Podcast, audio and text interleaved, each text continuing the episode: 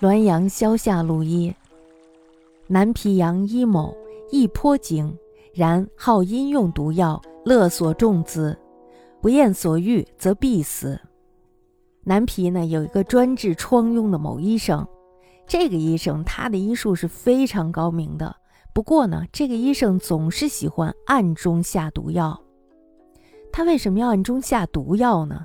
这就是因为他想向患者勒索很多的钱财。如果不满足他的要求呢，这个人是必死无疑。因为他下毒药的手法非常的诡异，所以呢，别的医生根本就没有办法解救。那么有一天呢，他的儿子就被雷给劈了。现在呢，这个某医生他还活着，但是呢，却没有人敢再来请他看病了。有人就说了，说他杀了许多的人，为什么老天爷不诛杀他本人，却把他的儿子给击死了？看来呢，上天的刑罚也有适当。那么有人就解释了，说犯罪如果没有达到极限的话，刑罚就牵连不到妻子还有儿女；作恶要是不达到极端的话，祸殃呢就连累不到子孙后代。老天诛杀了他的儿子，这正说明了这个人他是罪大恶极的，受到了祸延后嗣的最终惩罚。开始呢，我看完这个以后，我也觉得有些迷惑，是吧？因为咱们的法律都讲究的就是这个人犯罪了，你肯定是枪毙他，是吧？你不会把他的儿子抓起来枪毙了。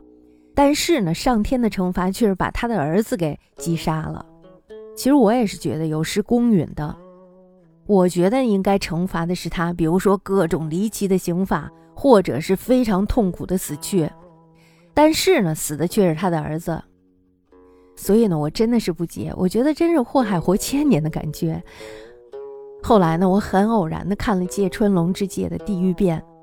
揭穿龙之剑，他是通过对丑恶人性的描写，然后向世人展现了一个如地狱一般的人间。